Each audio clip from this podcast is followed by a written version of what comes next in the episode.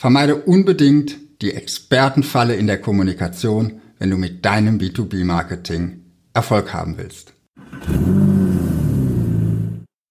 Hallo, Markus hier von Zeldas TV. Hier bekommst du jede Woche Tipps und Tricks, wie du deine komplexen Produkte und Dienstleistungen in deinem B2B-Marketing einfacher verkaufen kannst. Heute habe ich mir für dich das Thema Expertenfalle in der Kommunikation ausgesucht. Was meine ich nun mit Expertenfalle? In diesem Video zeige ich dir vier Gründe, warum es für Experten wie dich schwierig ist, leicht und verständlich zu kommunizieren. Und am Schluss gebe ich dir einige Tipps, wie du es vermeiden kannst, in die Expertenfalle zu tappen. Grund eins sind die Gespräche unter Experten. Experten wie du, die vielleicht in der Forschung und Entwicklung arbeiten, die umgeben sich in der Regel mit anderen Experten. Und wenn man in einem speziellen Fachgebiet arbeitet, sehr tief da drin ist, dann gibt es da auch eine Fachsprache. Und es ist ja auch richtig und wichtig, diese Fachsprache zu kennen und zu beherrschen, um sich innerhalb des Expertenkreises vernünftig und präzise ausdrücken zu können und Ideen austauschen zu können. Das Problem dabei ist, wenn du dich mit vielen anderen Experten umgibst, dann wird die Fachsprache irgendwann Alltag. Dann ist es für dich völlig normal, in dieser Fachsprache zu sprechen. Und dann ist das Risiko groß, dass du vergisst, dass es da draußen einen Haufen Leute gibt, die diese Fachsprache nicht beherrschen, für die die Fachbegriffe, die für dich völlig alltäglich sind, einfach nur Fachchinesisch sind, unter dem sie sich gar nichts vorstellen können und von dem sie nichts verstehen. Grund zwei ist das, was ich Mikroskop trifft Vogelperspektive nennen würde. Du schaust sozusagen mit einem Mikroskop auf die kleinsten Details der, deiner Technik, deiner Lösung, dessen, an dem du arbeitest. Wenn du eine Beratungsdienstleistung erbringst, dann suchst du auch da immer in den Details nach kleinen Verbesserungen. Du bist wirklich tief im Detail drin. Dein Kunde ist anders als du nicht so mikroskopisch in den Details drin. Er guckt eher aus der Vogelperspektive. Er hat ein Problem. Er ist auch neu in diesem Problem. Dieses Problem ist neu für ihn und er will einfach nur eine Lösung. Dieser Kunde interessiert sich nicht für deine Arbeit. Dieser Kunde interessiert sich für die Lösung seines Problems. Wie kannst du also mit deiner Arbeit, mit dem, was du im kleinsten Detail machst, mit deiner Mikroskopperspektive das Problem in der Vogelperspektive lösen? Hier treffen häufig zwei völlig verschiedene Welten aufeinander und es ist deine Verantwortung, deine Leistung so zu kommunizieren, dass dein Kunde sie versteht. Grund Nummer drei ist, du liebst deine Arbeit.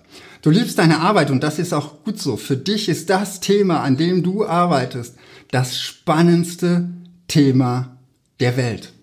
Sonst würdest du es nicht machen.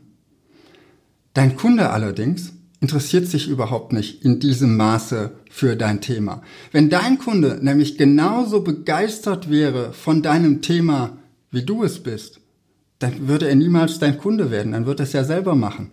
Also, zu viele fachliche Details können deinen Kunden abschränken, weil er sich eben nicht so mit so viel Begeisterung für dein Thema interessiert, wie du es tust.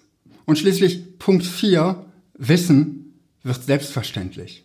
Wenn man sich lange und intensiv mit einem Thema beschäftigt, dann wird Spezialwissen sozusagen zum Allgemeinwissen.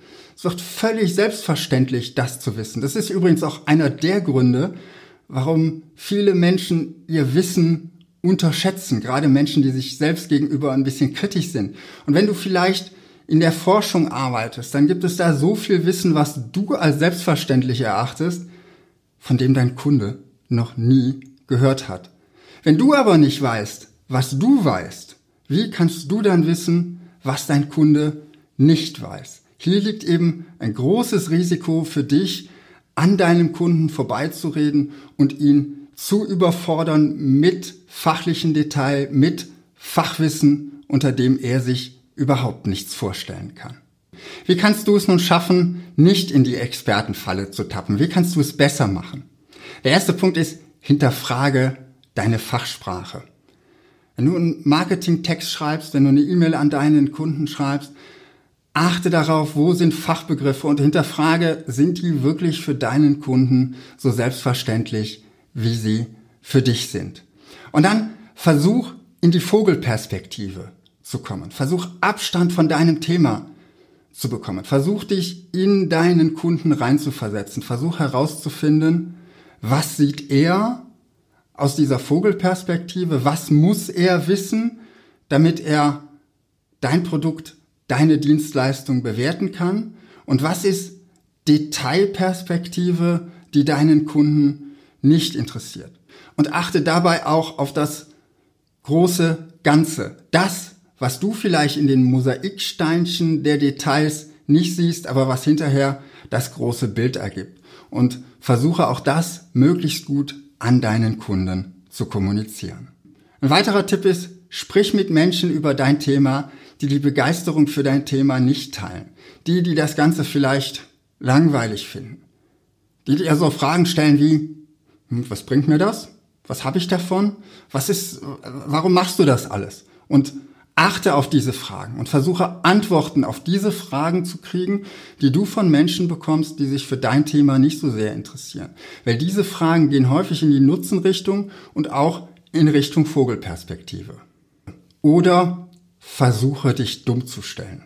Das ist gar nicht so einfach, wenn man tief im Thema ist, aber versuch dich mal an die Zeit zu erinnern, wo du angefangen hast, an deinem Thema zu arbeiten, wo du angefangen hast zu lernen. Vielleicht findest du noch alte Unterlagen, alte Notizen.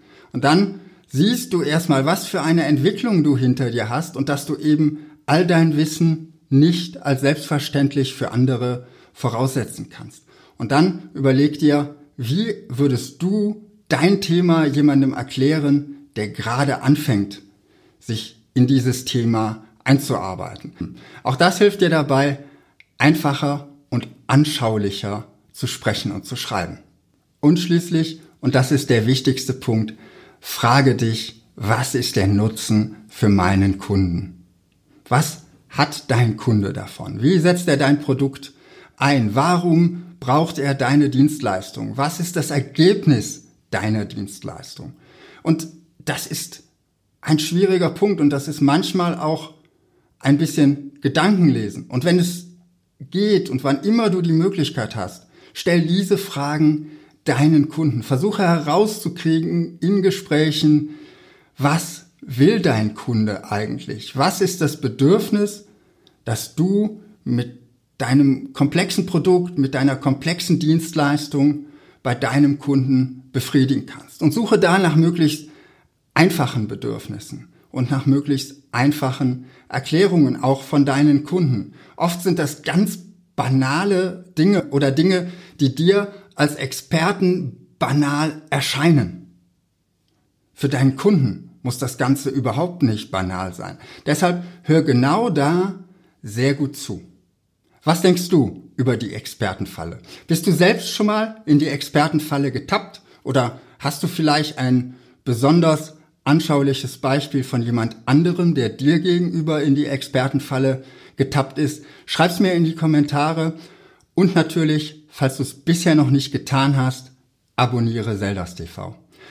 Ich freue mich, wenn du nächste Woche wieder zuschaust und wünsche dir bis dahin viel Erfolg in deinem Marketing.